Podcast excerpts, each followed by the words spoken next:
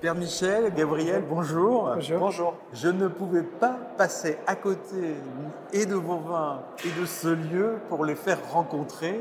Nous sommes au Palais des Papes, nous sommes dans la salle des gisants avec euh, le fameux Clément V. Et je vais vous faire, Gabriel, je vais vous demander de faire la liaison avec tout ça. Alors c'est amusant effectivement de se retrouver ici parce que euh, nous sommes donc au Palais des Papes d'Avignon où les papes ont habité et, régné pendant 70 ans. Et il se trouve que le premier pape d'Avignon, Clément V, qui en réalité n'a jamais vécu à Avignon, euh, est le fondateur de, du vignoble Via Caritatis. Euh, le vignoble Via Caritatis, donc, c'est aujourd'hui un vignoble situé entre les dentelles de Montmirail et le, Mont Ventoux, sur les terroirs d'altitude de la vallée du Rhône Sud. Et c'est un vignoble monastique cultivé encore aujourd'hui par des moines. Donc on a une abbaye avec 60 moines bénédictins et 40 moniales, deux, abbayes en réalité, qui, euh, qui s'occupent ensemble d'un vignoble monastique. Et euh, ils ont relevé l'héritage du pape Clément V qui a planté là le premier vignoble papal en vallée du Rhône, avant Châteauneuf-du-Pape. Voilà, parenthèse, pas Clément V que les amateurs de Bordeaux connaissent bien, puisque c'est lui qui a donné ce nom à ce fameux château de Pessac-Léognan, euh, pape Clément, qui appartient au célèbre Bernard Magret. Mais c'est vrai que c'est ici qu'il a, euh, qu'il a commencé son aventure viticole, on peut dire ça. Alors, en fait, la réalité, c'est que étant archevêque de Bordeaux, il était déjà connaisseur de fin vin, de vin fin et amateur de, de bon vin. Donc, en arrivant dans la région, il était évident pour lui qu'il euh, bah, qui s'intéresserait à la vigne. Le terroir de la vallée du Rhône étant euh, particulièrement propice à la viticulture, il a tout de suite planté un vignoble et il l'a planté euh, chez nous. Il a euh, en fait repéré ce lieu qui existe encore, hein, donc le lieu initial, il reste une chapelle qui s'appelle la chapelle du Gros Eau, qui est vraiment dans, la montée sur la commune de Malocène, dans la montée du Mont Ventoux, et qui était un couvent bénédictin, donc les moines bénédictins en fait lui ont cédé, et il a repéré ce lieu pour sa fraîcheur, parce qu'il y a une source abondante qui est, une résurgence du Mont Ventoux. Il y a beaucoup de fraîcheur et c'est vrai qu'on retrouve aujourd'hui encore dans les vins de Via Caritatis cette fraîcheur caractéristique de la montagne. J'ai dégusté un très bon blanc notamment qui a une signature, une couleur qu'on connaît assez mal sur le secteur de, Ventoux. Euh, Père Michel, vous êtes américain. Oui. Euh, comment un Américain arrive euh, et marche sur les pas de ces, de ces grands aînés et qui dans la viticulture en Europe et en France? Oui, ça fait 35 euh, ans que j'ai quitté mon, pays pour, comme j'ai découvert le monastère du Barou et qu'il n'y avait pas de monastère euh, comme ça aux États-Unis à l'époque, euh, j'ai décidé de, quitter l'Amérique et de venir en, France, en Europe. J'étais aussi attiré par l'Europe parce que c'est un vieux, pays avec 2000 ans de christianisme. Et voilà, donc j'ai atterri au, au Barou.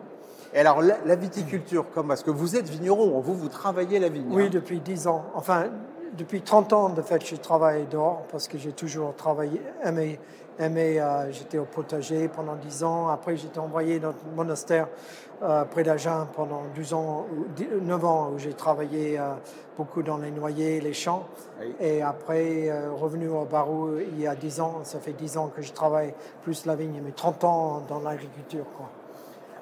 Donc la vigne, la culture de la vigne, c'est quelque chose que j'ai découvert seulement il y a dix ans et ça c'est quelque chose de, qui complète un peu tout parce que d'abord le potager, le maraîchage, ensuite l'arboriculture avec les noyers à Agen et les grands champs, et ensuite la vigne, ça fait quelque chose de très complet. De très complet. Et puis dans votre ordre, quand même, vous avez un, on, vous doit beaucoup, nous Français, Européens, euh, de, parce que vous avez, vous, êtes nos pères fondateurs quand même de, la grande viticulture française. Oui, oui, Et pour vous, ça doit être, ça doit être quelque chose d'assez fort, j'imagine, d'imaginer. Euh, voilà, les, frères qui ont travaillé avant vous, la, vigne.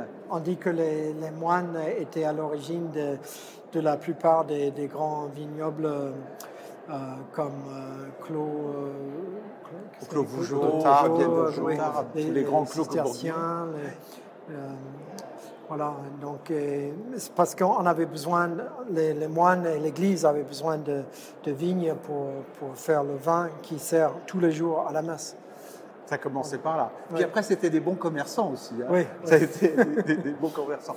Gabriel, comment euh, aujourd'hui est perçue cette histoire, cette belle histoire, cette longue histoire que vous vous incarnez euh, avec une, commercialement, vous, vous, racontez au quotidien cette histoire. Comment les, les amateurs de vin l'aperçoivent Eh bien, écoutez, en général, la, réception est très euh, favorable et enthousiaste parce qu'effectivement, on, renoue avec une, tradition qui est millénaire et en même temps, on, vit dans le présent parce qu'on perpétue cette tradition, euh, parce qu'on vit euh, avec des moines, donc tous les jours qui travaillent au, vignoble, etc., qui perpétuent cette, grande tradition monastique vigneronne et viticole qui a fait les grands vignobles de France et, et comme vous disiez, auquel on, on, doit beaucoup. Donc les gens sont souvent très enthousiastes.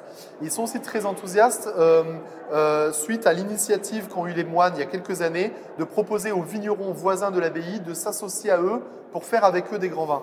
Et en fait, euh, donc là, on est vraiment dans l'esprit monastique le plus pur. Et c'était aussi l'esprit des vignobles d'abbaye du Moyen Âge, hein, qui considéraient euh, euh, qu'il fallait faire vivre l'environnement monastique. Pour la petite histoire, il paraît qu'un un, nom de lieu dit en France ou de village ou de ville est d'origine monastique, c'est-à-dire qu'en fait, les moines partaient, comme on dit, au désert pour aller chercher Dieu. Et en fait, en valorisant le, terroir, en valorisant la terre et le travail, bah, en fait, ils attiraient à eux des populations qui venaient vivre dans, comme on disait à l'époque, sous la crosse des abbés. Il faisait bon vivre sous la crosse des abbés. Et donc, il travaillait en, bonne intelligence avec, euh, avec les monastères. Et donc là, les moines ont renoué avec cette tradition millénaire pour permettre aux petits vignerons, quand je dis petits, c'est pas du tout péjoratif, mais je dis petits en taille, euh, aux petits vignerons qui vivent autour de l'abbaye, de s'allier à eux pour faire ensemble des grands vins sur ces grands terroirs. Et donc ça, c'est aussi une histoire qui, qui, donne beaucoup d'enthousiasme. De, une coopérative euh, avant l'heure. Euh, exactement. Bah, cet, esprit, en fait, exactement, exactement. C'est cet esprit de charité. C'est pour ça que les les, le vignoble Via Caritatis, donc en fait, s'appelle la voie de la charité, Via Caritatis en latin, pour souligner cette, cette, ce souci de la, de la vie fraternelle et charitable entre les moines et les vignerons. Quand on passe dans, dans, le Luberon, on peut s'arrêter, il y a un caveau euh, Alors, on peut, alors on n'est pas dans le Luberon, on est dans le Ventoux. Dans le Ventoux, pardon, Voilà. Euh, quand on passe, on peut s'arrêter, euh, il, y a il y a, en fait il y a un magasin monastique dans lequel les vins sont à la vente.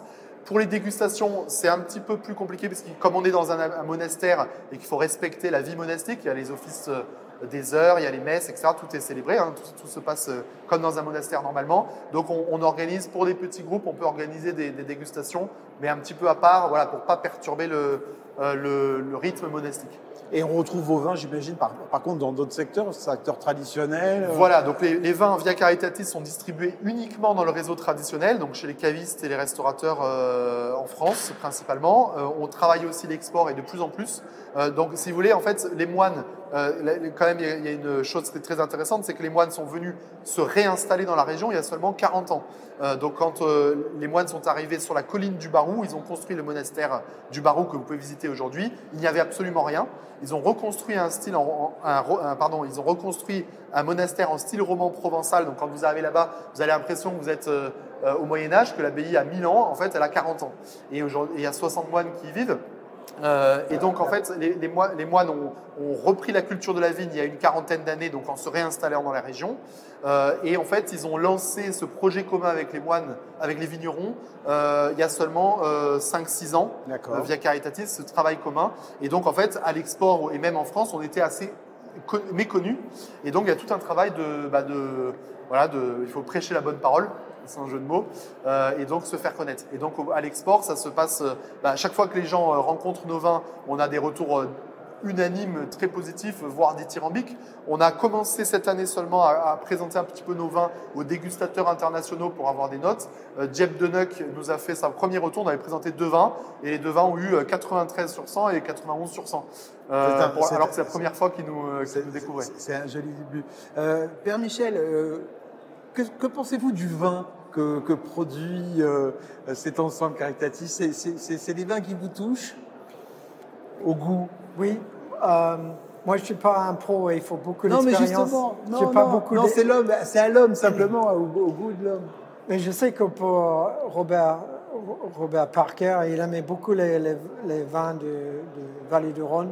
Moi, j'aime bien parce qu'ils sont rouges, euh, forts, avec du caractère.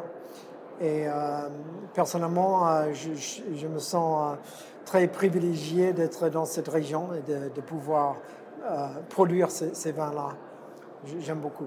C'est une belle aventure. Et on va terminer pour parler parce que euh, vous faites partie d'un ensemble qui qu'on commence à, mieux identifier, à émerger, c'est ces associations liées aux grands lieux euh, monastiques qui ont donc soit une histoire très ancienne, soit une histoire reconstruite autour de la viticulture.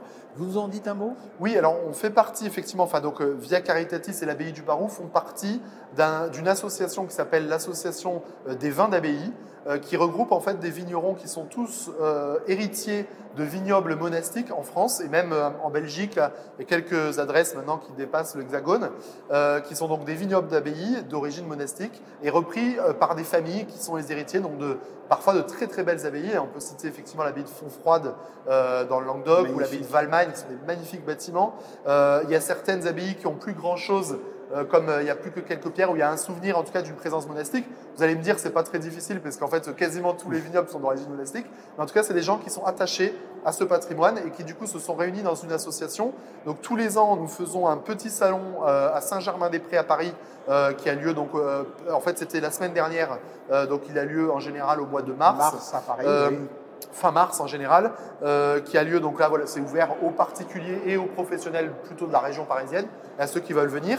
Et puis, depuis euh, maintenant trois ans, euh, nous avons, euh, alors c'est pas directement le cadre de l'association, mais nous avons proposé aux, personnes, enfin aux membres, aux domaines de l'association qui le souhaitaient, de se réunir avec nous pour faire un stand commun sur Wine Paris.